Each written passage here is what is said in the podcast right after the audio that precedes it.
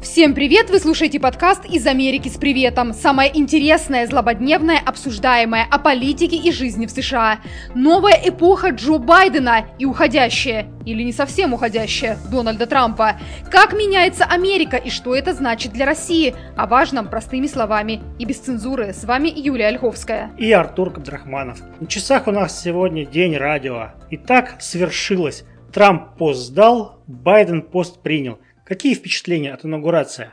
Впечатления самые разные, но вообще, конечно, поражает тот размах, с которым должна, по идее, инаугурация а, проводиться, и то, что вышло в итоге.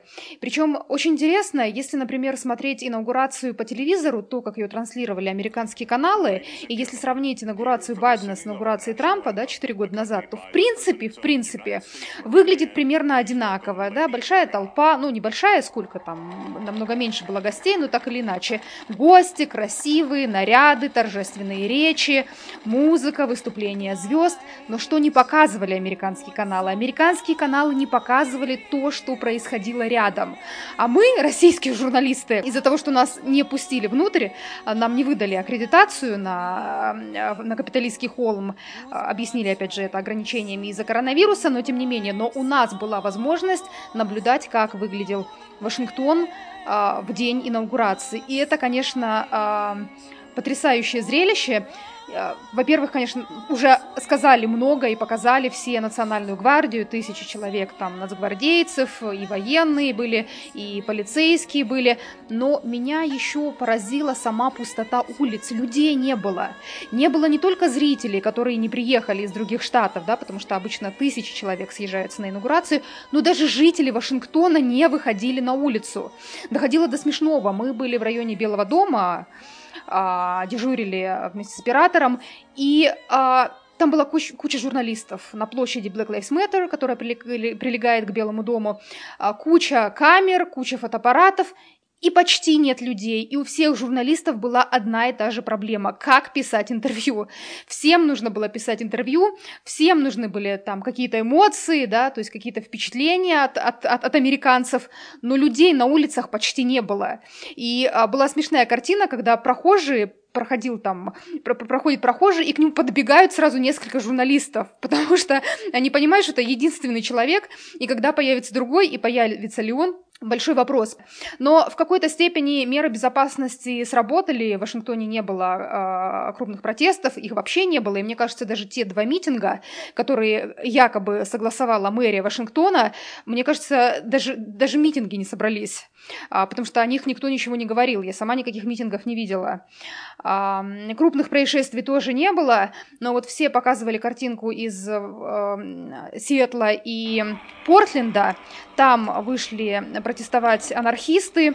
А, в Портленде разбили окна местного офиса Демократической партии США, в Сиэтле побили витрины первого Старбакса. Интересно, да, что журналисты и СМИ вспоминают вот об этих протестах и начинают говорить, когда в Америке происходят параллельно какие-то крупные события. Вот в этот раз протесты подвязали к инаугурации Джо Байдена, что якобы вот эти люди вышли протестовать а, в качестве реакции на инаугурацию Байдена. Но я, например, в этом не уверена, потому что, как мы с тобой знаем, Портленд и Сиэтл такие специфические города, где протестуют практически каждый день. То есть для них это нормальная, это, это их реальность, они так живут. Да, я хотел бы внести ясность. Сиэтл и Портленд – это очень особая история. Это два крупных города на северо-западе Америки, где, ну так уж исторически сложилось, а, действуют анархисты. Они бузят против любой власти практически всегда. А, и сейчас был, а, как ты правильно заметила, просто повод, чтобы бунтовать чуть резонанснее и быть замеченными.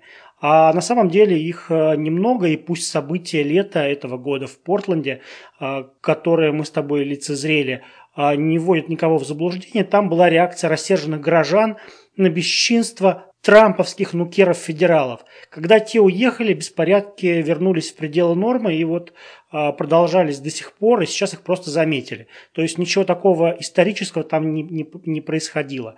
А вот скажи, пожалуйста, с Трампом как все э, получилось в итоге. Где он сейчас, как он, мы волнуемся. Все переживают, наверное, как там Дональд Трамп, но никто не знает. А Трамп, как водится у богатых пожилых нью-йоркцев, уехал на пенсию в теплую Флориду. А, я видела фотографии, видеоролики в интернете, как он играет в гольф. Видимо, так он сейчас расслабляется. Не только нас это интересует, это интересует журналистов со всего мира. И я знаю, что в местное отделение республиканской партии уже звонят журналисты и просят прояснить, как же там Трамп, что с ним дальше, есть ли у него какие-то планы, на что руководитель э, республиканской партии говорит, что подождите, человек, у человека были четыре очень сложных нервных года, и ему нужно отдохнуть отдохнуть. Я думаю, что это соответствует действительности. А, я думаю, что Трамп, конечно, не хотел бы уходить из политики. Газета Wall Street Journal со ссылкой на свои источники написала, что у него есть планы создать новую партию в США, и, да, и даже уже якобы придумали название «Патриотическая партия». А, вопрос, сможет ли он это сделать или нет, поскольку для начала ему нужно пережить импичмент. А, напомним нашим слушателям, что пока только нижняя палата Конгресса проголосовала за импичмент, парламента. И сейчас главная интрига, как ситуация повернется в Верхней палате. Верхняя палата начнет рассматривать дело 8 э, февраля, получается, через неделю. Должен быть, будет, по идее, выступить сам Трамп. И вот интересно, да, посмотреть на него, появится ли он на, на капиталистском холме, а, как он будет выглядеть, что он будет говорить, или он все-таки не появится, отправит только адвокатов. Но опять же вопрос, кто будет Трампа защищать, потому что говорят, у Трампа большие проблемы с адвокатами. Тот человек, которого называли потенциальным кандидатом в защитники, его самый лояльный, наверное, преданный соратник Руди Джулиани, а, выяснилось, что он не может быть его адвокатом, потому что он проходит по делу свидетелем. Поэтому кто и как будет защищать Трампа, непонятно. А ты знаешь, я вот хотел бы э, в качестве лирического, что ли, отступления подвести а, некий промежуточный итог этому, это, этому этапу а, внутриамериканского противостояния, внутриамериканского конфликта, как а, а мне он видится. А, на самом деле, наверное, ничего нового. А, это противостояние нарождающегося а, нового, современного и уходящего а, старого, но продолжающего цепляться за жизнь.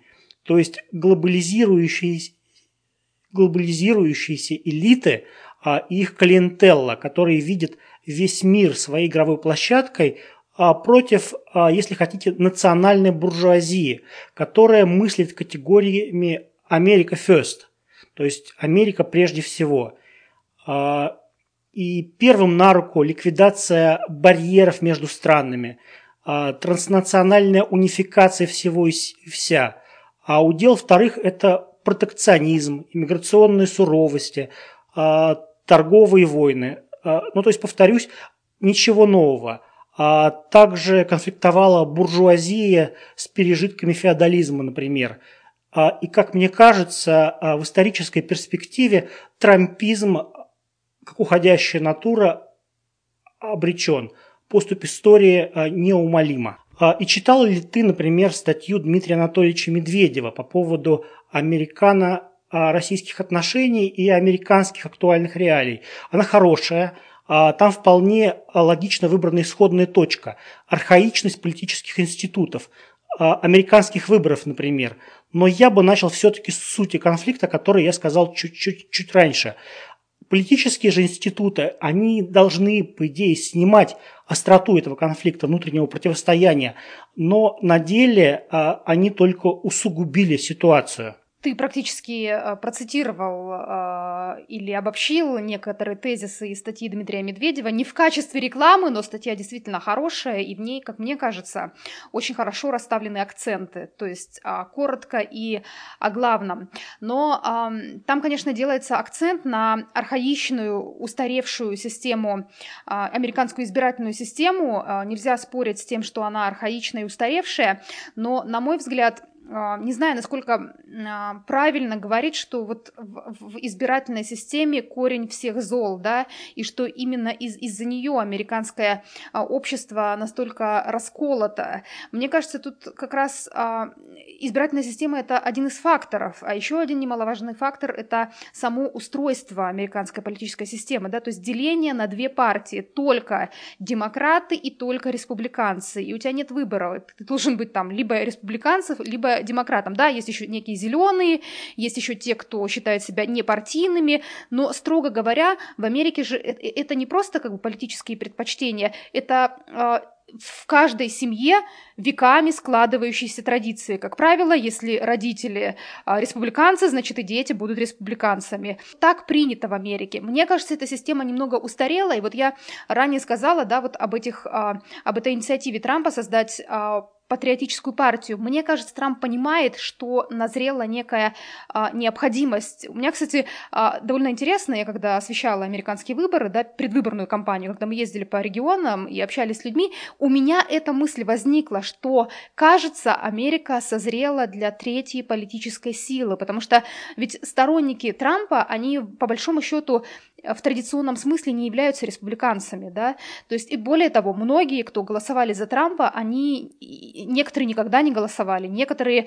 а некоторые голосовали за демократов до этого, то есть в Америке появилось такое понятие, как трампизм, и он сам считает, что его э, избиратели это не в строгом смысле э, республиканцы. Да, в целом я согласен, мне вообще кажется, что, э, может быть, даже тремя партиями дело не ограничится, потому что можно поискать еще водораздел внутри партии демократов. А, известно, что там есть тоже а, такие центристы, а, центристский истеблишмент, выразителем интересов которого там выступает тот же самый Байден или там Нэнси Пелоси или а, Чак Шумер, а, список можно множить. А есть такое радикальное крыло а, во главе, наверное, с Берни Сандерсом, который тут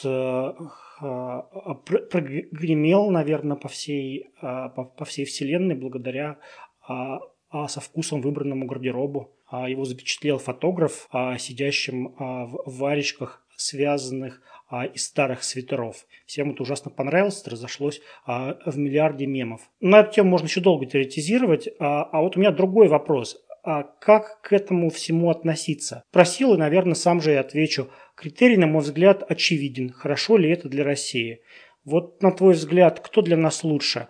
Байден или Трамп? Или даже так, при ком Россия меньше пострадает? Знаешь, мне кажется, к этому вопросу сейчас э, сводится суть всех э, американских политических дискуссий э, в России, потому что всем интересно, кто же для нас лучше, Байден или Трамп. Э, я в этом отношении не оптимист. И мне кажется, это вот как, знаешь, если человеку, приговоренному к смертной казни, вот спрашивать у него, вы как хотите, чтобы вас э, на электрический стул посадили или инъекцию вам ввели, да, то есть итог итог-то будет один и тот же. Вот мне тоже кажется, в этом случае от перемены слагаемых а, сумма не меняется. Что мы имели при Трампе? Я, я считаю, что Трамп не был хорошим вариантом для России, несмотря на то, что, да, вроде как наши ему симпатизируют, а, и тому, что происходило в Америке, и тому, как с ним обращалась, обращались, и многие даже, я знаю, всплакнули, когда Трамп уходил, но если смотреть с точки зрения как бы, поведения его администрации, что мы имели? Мы имели бесчисленное количество санкций, дошло до того, что на, на последнем промежутке его э, правления каждую неделю вводились новые санкции. Уже э, на них перестали обращать внимание. Это, я помню еще, когда первые санкции вводились несколько лет назад, это была такая новость, понимаешь, когда американцы там ввели санкции, а сейчас, понимаешь, ну санкции, ну очередные санкции. То есть все к этому уже привыкли. Потом, э, опять же, администрация Трампа готова была налаживать союзы только если они что-то выигрывают от этого, да, то есть там особый образ мышления был. В отношении России не было понимания, например, что они выигрывают, выиграют. А, увеличить товарооборот, окей, но для избирателей Трампа это не важно. Подписать какие-то соглашения, касающиеся киберугроз, то, что для нас было важно, для Трампа это тоже было не очень важно. То есть Трамп так мыслил достаточно а, прямолинейно, и он готов был идти где-то на прорыв только тогда, когда это было выгодно либо лично ему, его администрации, либо его избирателям, и, как он считал, повышало его шансы на переизбрание. В частности, поэтому, например, а, главным бенефициаром политики Трампа внешней политики Трампа стал Израиль. То есть он одним ударом а, в отношении Израиля там убивал двух зайцев. Он ублажал своих спонсоров, среди которых, э, как мы с тобой знаем, Шел, Шелдон Адельсон, а, один из самых богатых американских евреев, ныне уже покойный. И он ублажал евангелистов, религиозных христиан, которые верят во второе пришествие Христа в то, что оно случится в Иерусалиме, а, это такой костяк его электората. Ну, плюс влияние родственников, взять ортодоксальные евреи. Поэтому Израиль, да, а, наверное, уход Трампа для, для, Изра... для Израиля реально означают какие-то перемены в взаимоотношениях США. Для нас что это означает? Я, я, я не уверена, что мы э, что-то сильно теряем. Знаешь, мне кажется, про наши отношения при Трампе вообще лучше всего за все эти четыре года сказал Рекс Тиллерсон, первый госсекретарь, с которым Трамп поссорился и который вынужден был уйти уйти, он сказал, что отношения США и России в сточной канаве, и их осталось только спустить в канализацию. Вот мне кажется, это было очень э, характерное, очень точное описание ситуации. В отношении Байдена я, например, не считаю, что при администрации Байдена э, санкции прекратятся. Мне кажется, санкции будут, их, может быть, будет меньше, но они будут более а, существенными и, возможно, а, более больными для нас. А, я согласна с Лавровым, который сказал, что, наверное, при Байдене а, маневры а, американской администрации станут более дипломатичными, да, что ли, более мягкими, это да, но суть их не изменится. И потом Байден же э, не сам по себе, у него есть команда, и мы видим, кто в этой команде. Это такие люди, как Виктория Нуланд, а, фактически там а, одно из главных лиц в Госдепе. Это, опять же, Хиллари Клинтон, которая выступает советницей, у которой зуб на Россию. То есть а, мне, я лично по поводу администрации Байдена абсолютно не питаю никаких э, иллюзий. Единственное, где мы можем ждать какого-то прорыва, прорыва, если это можно назвать прорывом, да, это сфера контроля над вооружениями. А, сейчас уже мы слышим, что вроде как администрация Байдена готова продлить договор СНВ-3, последний договор, который, по сути, сдерживает супердержавы от наращивания ядерного потенциала, от новой гонки вооружений. А, в рамках договора Москва и Вашингтон должны были сократить ядерные боезаряды до 1550 а межконтинентальные баллистические ракеты, ракеты на подводных лодках и тяжелых бомбардировщиках до 700, поправь меня, если я ошибаюсь. А, договор заканчивается 5 февраля, осталось буквально две недели. Первое желание Байдена продлить договор написала газета «Вашингтон-Пост», причем статья была довольно интересно построена. А, там подчеркивалось, что сотрудничество по разоруженческой тематике не отменяет э, наказания по другим вопросам вопросам. То есть мы знаем, что была история громкая в Америке в последние недели про масштабную кибератаку, которую приписывают э, России. История о том, что русские якобы предлагали некое вознаграждение талибам за головы американских солдат. И хотя никаких подтверждений этим утечкам нет, новая администрация всячески выражает свою обеспокоенность. И эта обеспокоенность, как мне кажется, рано или поздно все-таки выльется в новые санкции. Ну да, а я вот коллегам, коллегам, а, которые нас вдруг будут слушать, сразу подарю афоризм, который можно где-нибудь в заголовке использовать. Первый Блинкен а, комом. Это Блинкен, это, а, напомню, а, будущий, если его утвердят, и нет основания ожидать, что, это, что его не утвердят, а, а госсекретарь США. А я сейчас попробую, может быть, как-то немножко систематизировать а, а, все вышесказанное, немножко а, а, обобщить. А, я согласен, что у Байдена а, множество минусов. Он, скорее всего, снизит уровень противоречий а, между Америкой и Европой.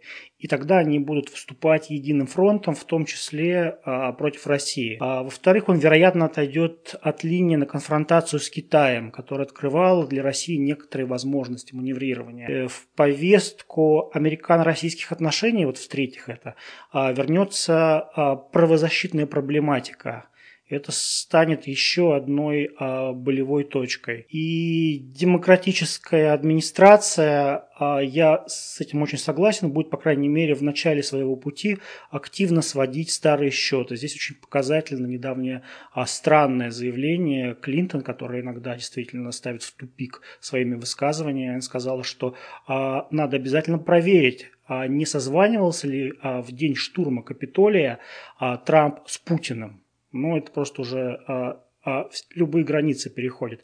Но, тем не менее, наверное, симптоматично. А, тем не менее, тем не менее, говорюсь, есть а, в победе Байдена несколько позитивных моментов. Вот выделю три. Во-первых, при Байдене российско-американские отношения наконец перестанут быть заложником борьбы за власть между республиканцами и демократами, которая при Трампе а, блокировала любой прогресс, любой намек на прогресс да, при Байдене будет сохранена и может быть э, даже частично восстановлена система контроля над вооружениями. И в-третьих, как мне кажется, самое важное и почему-то редко упоминаемое, э, Трамп помимо своих фронтальных атак, двусторонних таких атак, да, был опасен России а, своим общим курсом.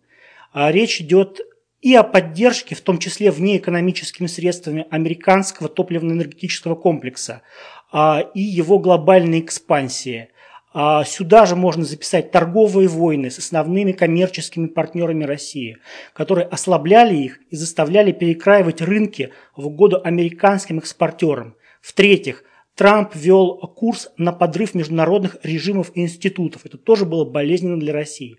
Есть основания а, рассчитывать, что при Байдене всего этого уже не будет. Вот в качестве примера давай посмотрим на а, действительно конкуренцию а, на нефтяном рынке. Трамп а, всячески поощрял американских нефтяников. В итоге Америка вышла на первое место в мире по добыче в нефти. Она впервые в своей истории а, получила энергетическую независимость и ощутимый экспортный потенциал. А Байден наоборот, наоборот а, берет курс на сворачивание традиционной энергетики, на развитие альтернативной энергетики. И вот это в краткосрочной перспективе, наверное, выгодно для России. Почему? Потому что а, сокращается предложение нефти на рынке нефть, наш основной там, газ, а наши основные экспортные товары, вероятно, вырастут в цене. Но в долгосрочной перспективе а, это, это опасно стратегически это опасно, потому что Америка а, вступает а, в борьбу за а, переход, глобальный переход на а, альтернативную энергетику, когда страны мира одна за другой будут отказываться от нефти, будут отказываться от газа. А, и вот тогда России действительно а, придется, вероятно, туго, если к этому времени мы не реформируем а, нашу экономику. Так мне кажется. Ну так подводя черту под тем, что ты сейчас наговорила, все-таки для России кто лучше, Трамп или Байден? Я считаю, что Байден. Уверен, что мне еще не раз придется пожалеть о сказанном, да, там будет масса болезненных моментов, но а, мне кажется, держаться за Трампа нам точно не было а, смысла если бы действительно от нас что-нибудь бы в этой ситуации зависело. Еще такое одно лирическое отступление. А, конечно, выбешивает вот эта а, легкость а с которой а, а, Америка вводит санкции. Вот это вот а, такая безапелляционность, когда, которая она вводит санкции, в том числе против России. И Россия в силу своего невысокого экономического потенциала не имеет возможности ответить зеркально. Мне кажется, что уже пришла пора отвечать асимметрично. Например, объявить, что мы рассматриваем введение санкций как казус были, повод для войны. И вообще можно создать некую какую-нибудь систему управления запуска, а, запуском а, ядерных ракет. Она будет в автоматическом режиме, абсолютно обезличенном, а, контролировать сайт американского министерства финансов. Да, и как только там появляется заявление, уведомление о новых санкциях, отдается автоматически команда на запуск ракет. Но нет, а что вы хотите? Это нужно всем показать, всем объяснить и развести руками, сказать, что здесь мы уже а, бессильны. Как вот в этом старом а, антивоенном фильме про доктора Стрэнджлава. Я уверен, что ты помнишь. Я боюсь, что этот выпуск подкаста может не пропустить, э, забраковать компанию Apple, американская компания, как известно, поскольку может счесть его достаточно экстремистским для американского рынка, американского рынка, поэтому посмотрим, удастся ли нам опубликовать подкаст с такими заявлениями, как у тебя. А, слушай, ну еще одна важная тема, которую, мне кажется, правильно затронуть, на этой неделе ведь не только а, в Америке официально вступил в должность новый президент, но и по сути, вообще сменилась власть. А, ушли республиканцы, им на смену пришли демократы. Ну, то есть они теперь контролируют Белый дом, и у демократов большинство в обеих палатах Конгресса. В нижней палате у них и так было большинство, а в верхней палате а, за счет того, что прошли, прошел второй тур выборов в штате Джорджия, и там выиграли демократы, теперь у демократов перевес. Вот есть такое мнение, а, которое высказывают некие, некие, некоторые политологи, что на самом деле вот мы, а, россияне, я имею в виду, в России уделяем большое внимание президенту, кто, кто там возглавляет Белый дом, но не слишком активно работаем с Конгрессом. А Конгресс как раз такие являются реальной властью, потому что во многом то, как будет себя вести Америка на внешнеполитическом поле, зависит как раз а, а, зависит от решений, а, которые принимает американский Конгресс. Вот как ты думаешь, для России вообще есть какая-то разница, демократы у власти или республиканцы, или нам все равно?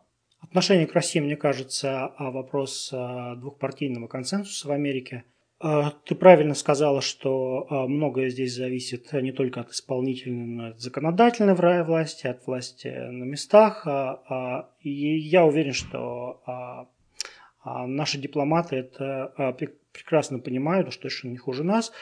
И если бы у них была возможность работать с американскими законодателями, они бы работали. Но насколько, как мне это видится, а, а контактов там практически нет, там все заблокировано. Понятно, что мы как-то можем а, восстанавливать отношения с Белым домом, с Госдепом, то есть есть какие-то вопросы, которые мы как-никак, но обсуждаем, но вот когда ситуация находится на такой низкой точке, и когда совершенно а, Конгресс не то чтобы он антироссийский, он русофобский, да, то есть вот эти последние четыре года, они, конечно, русофобию развязали просто, я не знаю, до, до, до немыслимых э, пределов. Э, я, например, не понимаю сейчас, что могло бы стать тем поводом, э, который бы встряхнул наши отношения и который мог бы, ну, каким-то образом помочь наладить связи, в том числе и с Конгрессом, который, конечно же, играет очень важную роль в американской политике. Ты знаешь, это, по крайней мере, а, мне так казалось при Трампе, что если бы я был российской пропагандой, если бы я вообще знал кого-то из российской пропаганды, то я бы очень советовал а, вот этому человеку, вот, этому, вот этой институции а, сосредоточиться на продвижении в умы американских политических элит простого тезиса – что а, давайте попытаемся задружиться с Россией, пока с Россией не задружился Китай. Китай а, во всех отношениях сверхдержава, за исключением одного. У нее и близко нет того ядерного потенциала, какой, какой есть у России. И вот Россия со своим ядерным щитом, да, она может очень здорово усилить позиции Китая в разворачивающемся разворачивающемся глобальном противостоянии. Но вот этого понимания, к сожалению, а, в американских элитах я так и не увидел. Тема Китая вообще интересная и очень большая. Мне кажется, нам нужно будет с тобой отдельно поговорить и рассказать нашим слушателям о том, что происходит в Америке в отношении Китая. Потому что я думаю, что, конечно, в России все эти вопросы на поверхности, а то, что мы с тобой видим, а, оно достойно описания в книгах. То, как американцы сейчас а, за последние там полгода э, очень сильно поменяли э, свое отношение, свою стратегию в отношении Китая. Так что а, подписывайтесь на наш подкаст. Я напомню, что ваши э, пожелания, вопросы, предложения вы можете а, отправлять на наш email америка-подкаст собака яндекс.ру. Еще раз америка-подкаст собака яндекс.ру. Спасибо большое, что были с нами и услышимся. Спасибо большое. До новых встреч.